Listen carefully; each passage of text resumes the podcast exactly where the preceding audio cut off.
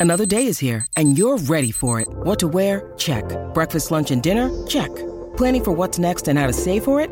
That's where Bank of America can help. For your financial to-dos, Bank of America has experts ready to help get you closer to your goals. Get started at one of our local financial centers or 24-7 in our mobile banking app. Find a location near you at bankofamerica.com slash talk to us. What would you like the power to do? Mobile banking requires downloading the app and is only available for select devices. Message and data rates may apply. Bank of America and a member FDIC. When you need mealtime inspiration, it's worth shopping Kroger, where you'll find over 30,000 mouthwatering choices that excite your inner foodie. And no matter what tasty choice you make, you'll enjoy our everyday low prices, plus extra ways to save, like digital coupons worth over $600 each week. You can also save up to $1 off per gallon at the pump with fuel points. More savings and more inspiring flavors make shopping Kroger worth it every time. Kroger, fresh for everyone. Fuel restrictions apply. Ryan Reynolds here from Mint Mobile. With the price of just about everything going up during inflation, we thought we'd bring our prices down. So to help us, we brought in a reverse auctioneer, which is apparently a thing. Mint Mobile unlimited premium wireless. Ready to get 30, 30, bit to get 30, bit to get 20, 20, 20, bit to get 20, 20, bit to get 15, 15, 15, 15 just 15 bucks a month. So, Give it a try at mintmobile.com/switch. slash $45 upfront for three months plus taxes and fees. Promo rate for new customers for limited time. Unlimited more than 40 gigabytes per month. Slows. Full terms at mintmobile.com. Hola, esto es New Books Network en español.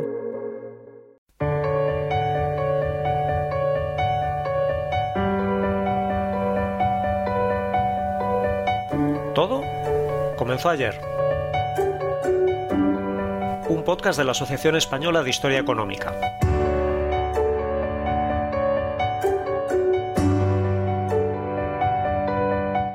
Hola, ¿cómo estáis? Soy Raúl Molina Recio de la Universidad de Extremadura y esto es Todo comenzó ayer. Un programa para comprender nuestra economía y nuestra sociedad desde una perspectiva de largo plazo. Hoy nos acompaña José Luis García Ruiz, catedrático de Historia e Instituciones Económicas en la Universidad Complutense de Madrid. ¿Qué tal, José Luis? ¿Qué tal? Buenos días. Pues buenos días. Muchas gracias por la invitación, ¿eh? claro que sí, faltaría más, vamos, faltaría más. José Luis es especialista en historia de la empresa, historia financiera, también en historia industrial y tiene una enorme producción científica de gran interés, entre, bueno, entre la que destacaría como simple botón de muestra algunos trabajos, ¿no? Como eh, el libro Política Industrial en España, pasado, presente y futuro del 2019, el libro que tiene junto a Nuria Puig, eh, Historia de la banca privada del siglo XXI en España, una introducción, eh, es un documento de trabajo del 2006, finalmente se acabó publicando en el 2020 por la Asociación Española de Historia Económica, después también del 2020 tiene Banque, Banques, perdón, Bancassurance at the Heights, de Vanesto Luef Case, 1879-1993, que está publicado en un libro publicado por Genonia uh, Pons y Pearson, Risk and the Insurance Business in History.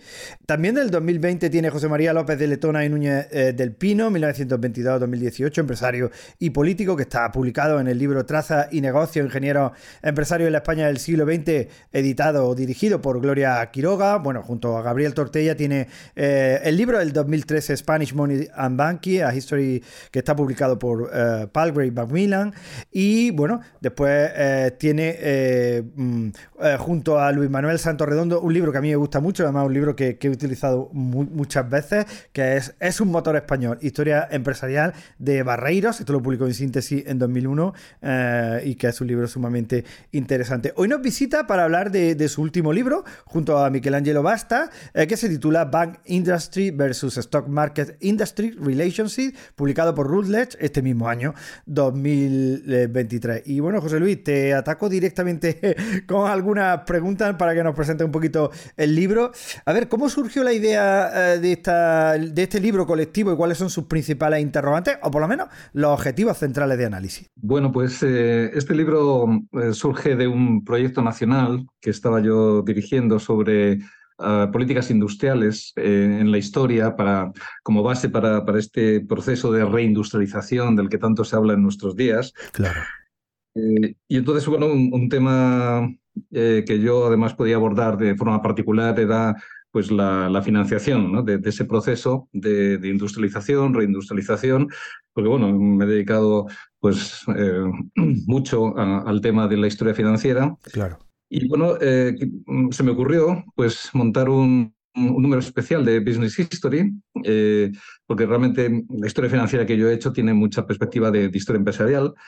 Y, estuve buscando por ahí algún colega y bueno, pues pensé en Michelangelo Asta, con quien ya había colaborado en un proyecto anterior que duró varios años. Y bueno, él, estaba también pues metido en esos temas y, bueno, pues nos pusimos de acuerdo, lanzamos un call for papers y, y, salió, salió el número especial de Business History. Y bueno, parece que después eh, pues los editores pensaron que, que, daba para un libro. ¿eh? Y entonces el libro de Rowledge realmente eh, es el, el, especial de Business History convertido en libro. en fin, quizá porque se, se vio que, que tenía interés ¿no? en, el, objetivo es básicamente volver sobre la tesis eh, de Gerschenkron, eh, que siempre estamos volviendo una y otra vez, ¿eh? de los autores, yo creo, más, más citados, sobre todo por su libro del 62, ¿no? Em, esa, esa, tesis de que la banca, en particular la banca universal, es absolutamente decisiva para la industrialización, que fue contestada tempranamente en 1969 por Raymond Goldsmith, eh, un profesor de, Yale, que estaba en Yale en ese momento, y, bueno, que mm, lo que viene a decir es que, bueno, la banca puede ser importante, pero también están las, las bolsas. Eh, él habla del conjunto del sistema financiero eh, como impulsor del desarrollo económico. Y entonces, a partir de ahí, hay un cierto debate que se ha mantenido en el tiempo, que, que no está cerrado ni se cerrará nunca. Estos debates, debates científicos no se cierran nunca. Eh, y bueno, pues a nosotros se nos ocurrió hacer una aportación eh, en, relación con los temas de investigación que estábamos eh, tratando, que, tienen que ver con la, industrialización. pero con una perspectiva de historia empresarial, que quisimos darle, digamos, ese enfoque particular y esa es un poco la idea. Fantástico. Bueno, a, lo largo del libro se estudia desde muy diversas perspectivas, ¿no? Geográficas a nivel de, países, ¿no? Como también metodológicas, como el sistema financiero es clave para explicar el, crecimiento en cada país. Yo sé que esto es un tema enormemente amplio, ¿no? Pero eh, ¿en qué medida eh, demostráis en el libro la importancia del sistema financiero para explicar el crecimiento económico? Bueno, en, general se admite que, el sistema financiero pues, es importante para, para, mantener sobre todo el crecimiento económico. Em, hay más dudas sobre qué desencadena ¿eh? la, industrialización, el crecimiento económico. Ahí parece que em, la financiación no es lo más decisivo. ¿eh? Tiene que haber otras cosas, innovación tecnológica, por ejemplo, claro. pues, eh, empresarios que tú has estudiado, por ejemplo, también. sí, sí.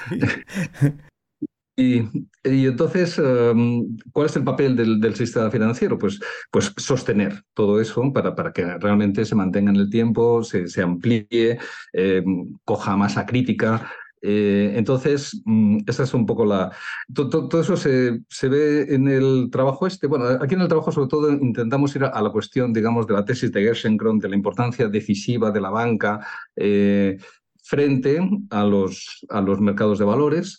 Entonces, bueno, pues eh, lo, que hicimos fue, ya digo, seleccionar una serie de artículos que yo creo que nos quedó bien. Dejamos muchos fuera, que tuvimos que rechazar porque, en fin, el, Business History es el que es.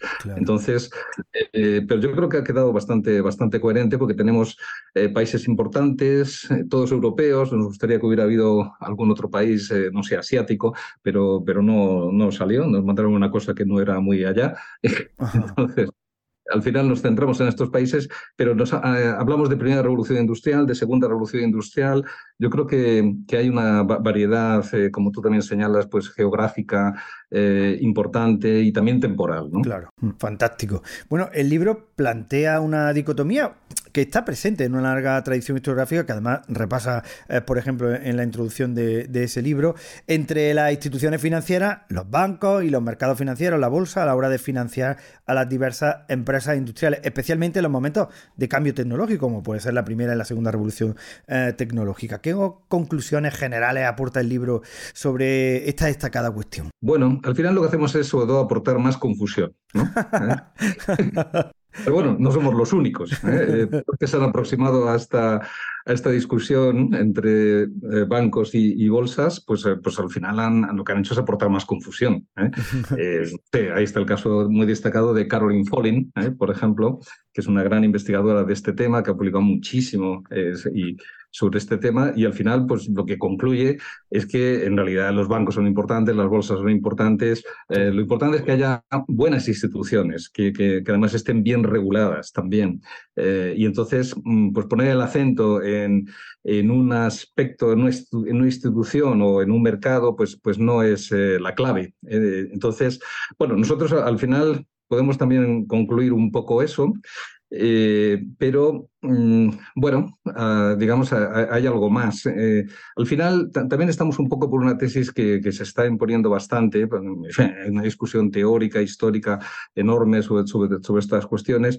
Y al final, eh, digamos que de alguna manera Gerschenkron tenía razón en el sentido de que la banca al principio al principio es decisiva, pero inmediatamente después eh, entran los mercados de valores y que también contribuyen, eh, si están bien regulados, eh, si, si, realmente están orientados hacia, hacia las actividades productivas, como ha pasado muchas veces, pues entonces, pues al final son, son, tan decisivos como los bancos. digamos que esta, esta, idea, de alguna manera, también en estos trabajos que, recogemos aquí se, se, sostiene. ¿no? La, la, idea de que, bueno, quizá haya, digamos, una evolución temporal. En, un primer momento la banca efectivamente es importante, pero inmediatamente después eh, entran en juego los mercados de valores, que también son importantes. ¿no? Claro. O sea que te iba a preguntar justamente por la teoría de, de en lo que eh, planteáis vosotros en, en, el libro. O sea, realmente eh, en el libro corregís la teoría, la matizáis, la corroboráis,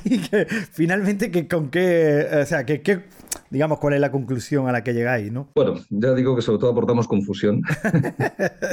Pero eso, es muy científico, ¿eh? la, confusión. Eh, eh, aquí no hay verdades reveladas, aquí no hay, en fin, no, no, hablamos con Dios para que nos diga cuál es la, verdad de, de, las cosas, ¿no? En fin, somos científicos entonces, bueno, pues eh, estamos ahí dándole vueltas, pero al final se aprende, ¿no? En estos procesos, naturalmente, que, se aprende. Entonces, bueno, también está la idea de que, eh, bueno, hay una pluralidad de, situaciones, ¿eh? que, todas ellas pueden ser aceptables. también, pues, luego si quieres, vamos por países, analizando un poco los casos. Entonces, en, cada caso, digamos, pues es más conveniente una, una, una situación que otra, ¿no? Una, una, vía de financiación que otra. ¿no? Entonces, y esto cambia también con, con el tiempo.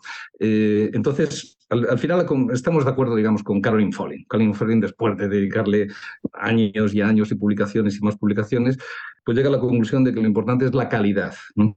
la calidad de, de las instituciones, la calidad de los mercados, más que pues, eh, que sean de un tipo, que sean de otro, ¿vale? Entonces, bueno, es una conclusión, digamos, sencilla, ¿no? Es una, pero, pero que, seguramente es eh, por, por, donde tenemos que apuntar, ¿no? a, la, cuestión de, la calidad.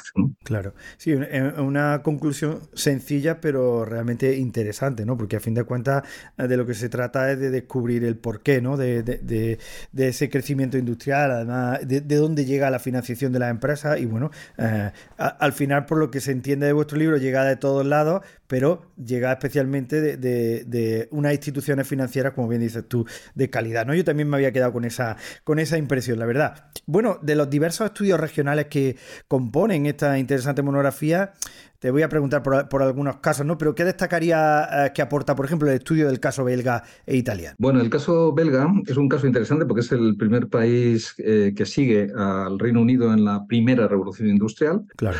Eh, y así lo plantea pues, Stefano Ugolini, que es el autor de, este capítulo. todos ellos, hay que decir también que, hemos tenido mucha suerte porque los historiadores que colaboran aquí, la nómina, bueno, la, tenéis en, en, el índice, etcétera, pues, pues son de, mucha calidad. ¿no? Claro. Entonces, bueno, pues Ugolini, por ejemplo, pues eh, nos plantea con claridad que aquí eh, fue la Sociedad General eh, la que impulsa el, crecimiento belga. Estamos hablando de los años 30, muy al principio del nuevo Estado belga. pero inmediatamente después se potencia la, bolsa, pero la bolsa la potencia el, el propio banco. Es decir, hay una, él, dice una coevolución ¿no? de, la banca y la bolsa, que eso también ocurre en otros casos. Eh, el, alemán, por ejemplo, que ha sido estudiado por Caroline Folling eh, de forma muy destacada y por otros, eh, pues, pues, pues está, digamos que, a veces también pasa eso, también pasó en, España. En España también, cuando los mercados de valores finalmente despegan eh, a partir del 88 ya muy tardíamente, pues también la, banca se implica mucho ¿eh? en, ese desarrollo de, de, la, de, la, bolsa, de la bolsa española. Y, bueno, pues esto es lo que nos cuenta Ugolini para el caso belga, es básicamente eso, ¿eh? que no hay una, una, contradicción, sino que bueno, empieza la Societe General, pero inmediatamente después la Bolsa de Bruselas pues es impulsada por, por esta Societe General y algún otro banco que, que colabora. Y sobre el caso italiano, pues bueno, eh, el caso italiano está centrado en el periodo entre guerras mundiales, entre la Primera y la Segunda Guerra Mundial, donde había una banca universal eh, muy potente que había colaborado al despegue italiano, pero que aquí entra en crisis. ¿eh? todos estos bancos terminarán intervenidos por el IDI, empieza la nacionalización de la banca, de la gran banca italiana, entonces, bueno, incluso en el año 36, a la vista de este fracaso, se prohíbe la banca universal, esa banca que tanto le gustaba a Kershenko aquí, queda prohibida después de, este fracaso.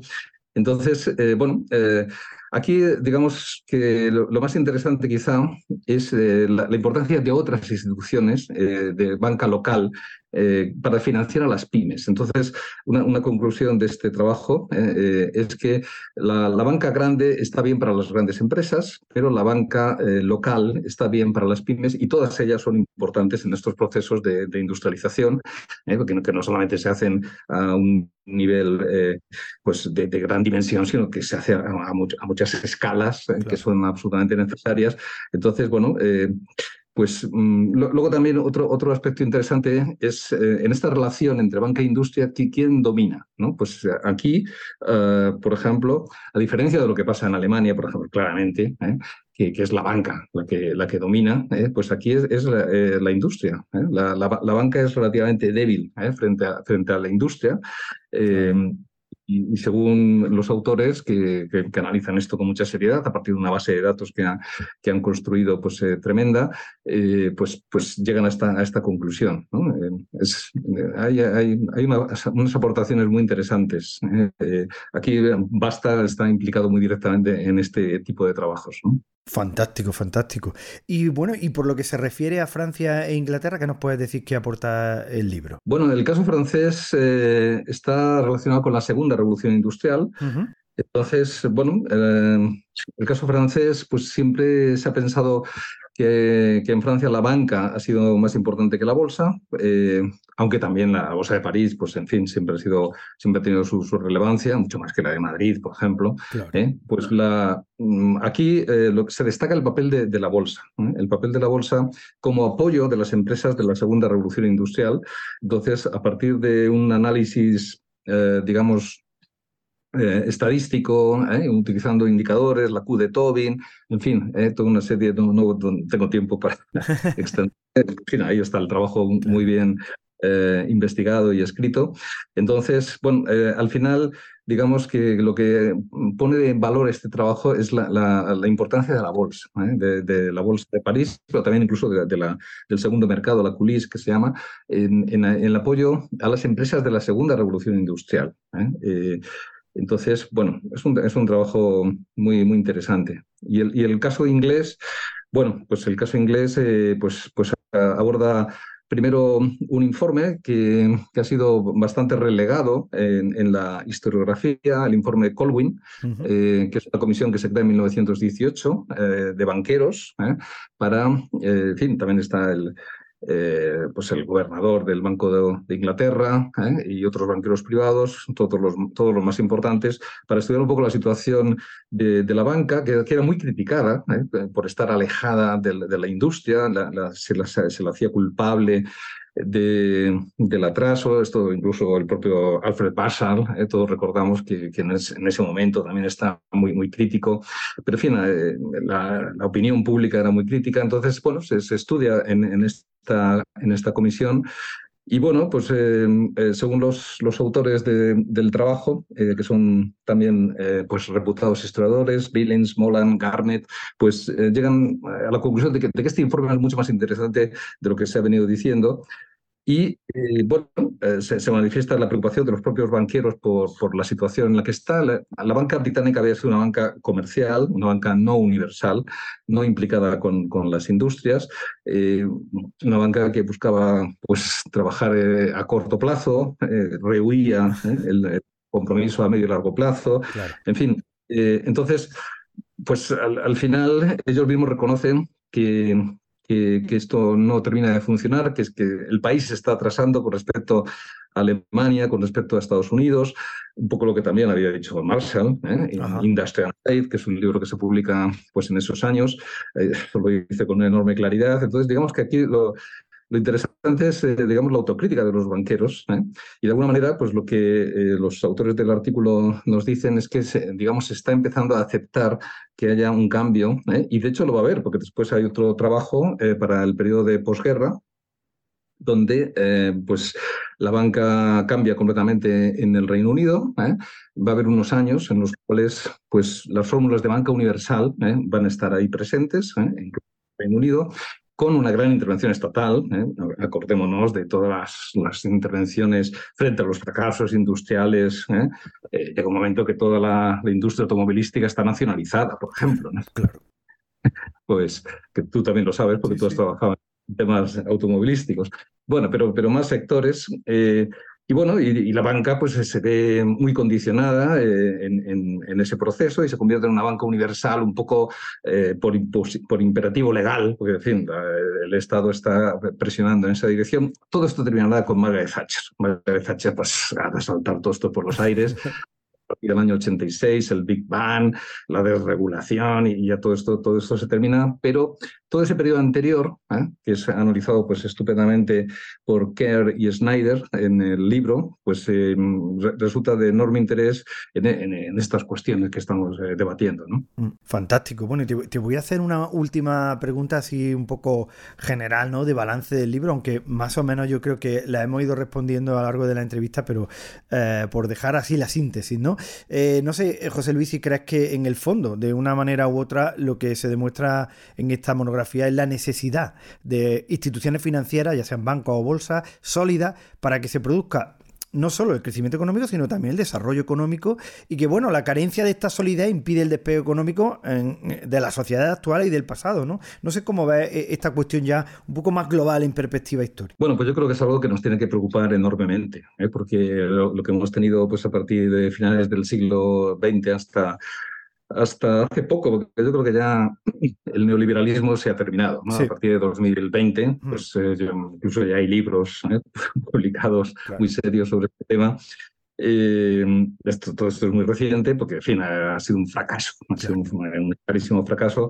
Entonces, a nivel de, sistema financiero, pues hemos tenido un sistema financiero caótico, ¿eh? porque la, desregulación ha conducido no a mayor crecimiento, un crecimiento sostenido eh, con base industrial, sino a, unas operaciones especulativas que también han debilitado a la banca. ¿eh? Porque, en fin, una, cosa que mis alumnos, por ejemplo, se sorprenden mucho es que durante la Golden Age no hubo crisis bancarias.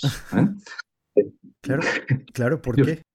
Que la crisis bancaria es, lo normal, que, los bancos pues quiebren cada poco tiempo, que el Estado los rescate y, gastemos un montón de dinero de los contribuyentes en rescatar a la banca, pues eso es lo normal, porque es lo que han visto ellos siempre, pero eso no es ni medio normal. Entonces, pues bueno, eh, todo esto, yo creo que con, esto contesto un poco a tu pregunta en el sentido de que lo que hace falta es pues, eh, buenas, buenos, buenas instituciones, buenos mercados, pero debidamente regulados, ¿eh? que no tengamos lo que está pasando, por ejemplo, con las criptomonedas o criptoactivos o como se llamen, ¿eh? que está cada vez absorbiendo más, más inversión en, algo que no, que no es nada.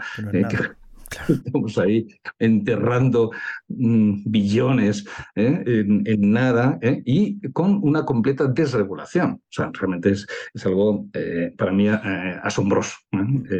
entonces, yo, creo que se, aprende, por ejemplo, a partir de estos trabajos, de la importancia de que haya tanto instituciones como mercados, pero que estén adecuadamente regulados, que sirvan para, para, el crecimiento económico. Bueno, sobre todo esto está empezando a haber una reflexión muy seria, digo, a partir de 2000 2020, cuando ya estamos abandonando pues, esos presupuestos neoliberales eh, con generalidad. Y entonces, pues, pues, pues yo creo que empezamos otra vez a reflexionar con seriedad sobre todas estas cosas. ¿no? Fantástico, sí. Me, parece, me parece genial esa reflexión final. Bueno, vamos a, cerrar el programa y lo vamos a hacer con una nueva sección que hemos inaugurado aquí en el, en el podcast esta, esta temporada. Bueno, y en el que hacemos invitado lo atacamos, ¿no? Con cinco preguntas rápidas, con, deben de ser con, con respuesta muy rápida y corta. No sé, a ver, ¿qué, te parece, José Luis? Y si hay alguna que no quiere responder, no la responde y paso a la siguiente.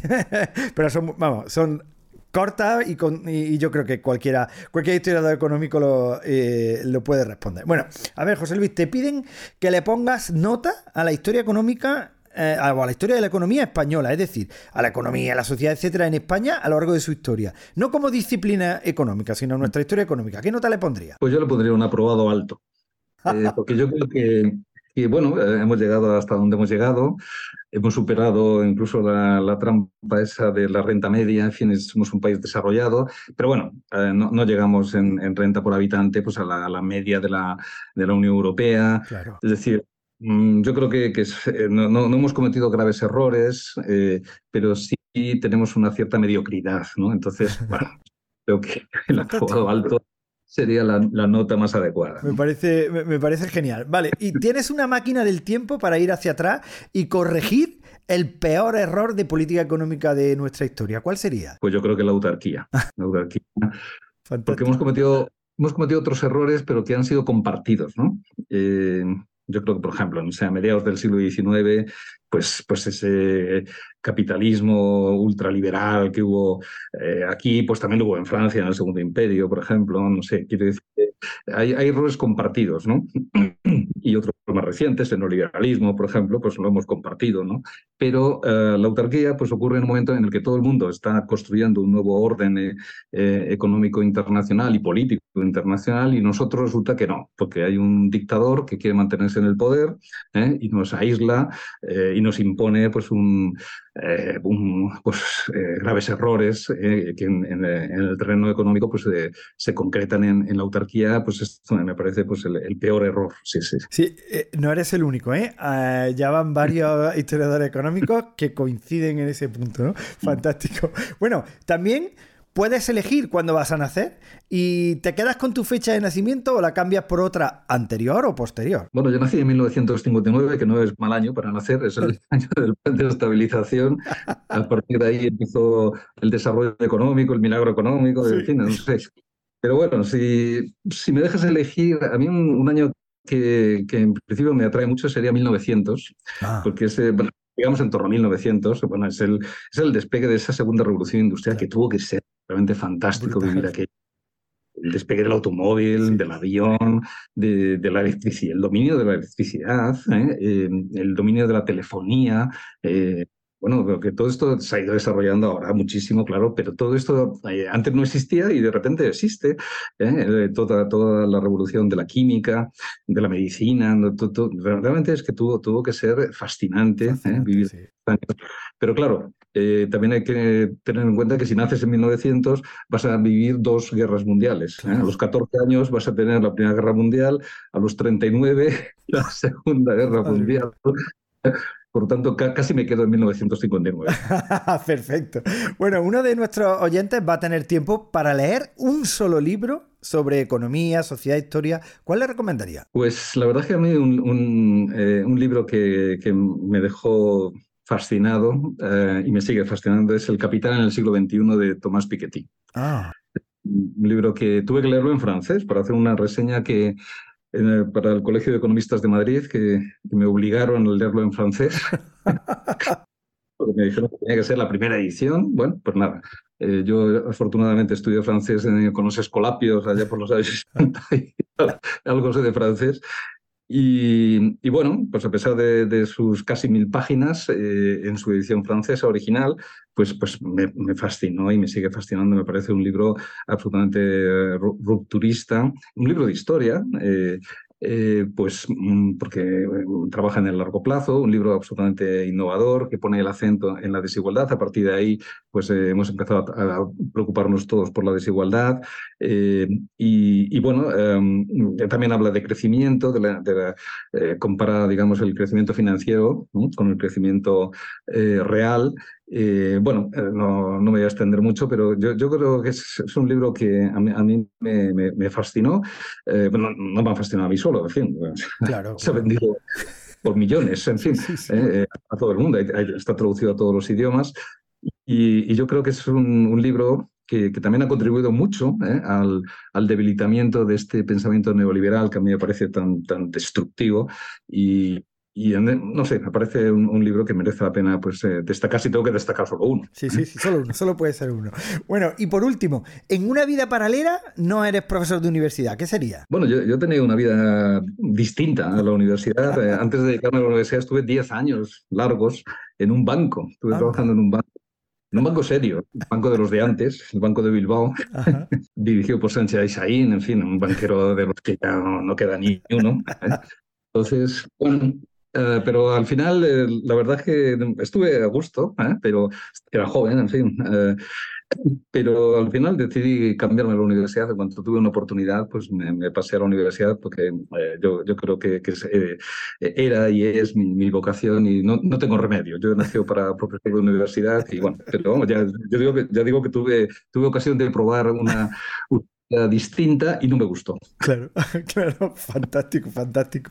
Bueno, José Luis García Ruiz, catedrático de la Universidad Complutense de Madrid y autor del libro Bank Industries versus Stock Market Industry Relationship, publicado por la editorial Routledge. Muchas gracias por estar con nosotros en el programa de hoy. Muchas gracias a vosotros. Saludos. Claro, claro que sí. Saludos, José Luis. Nosotros volveremos después de Navidad y lo haremos con otro programa dedicado a otro gran libro de historia económica, porque, como siempre decimos, también, en lo que a la historia económica se refiere, todo comenzó ayer.